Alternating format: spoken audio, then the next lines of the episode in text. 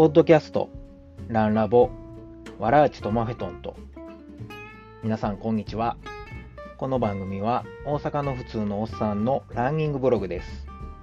ランニング好きの健太郎が普段いろいろ実践していることを暑苦しく喋ります。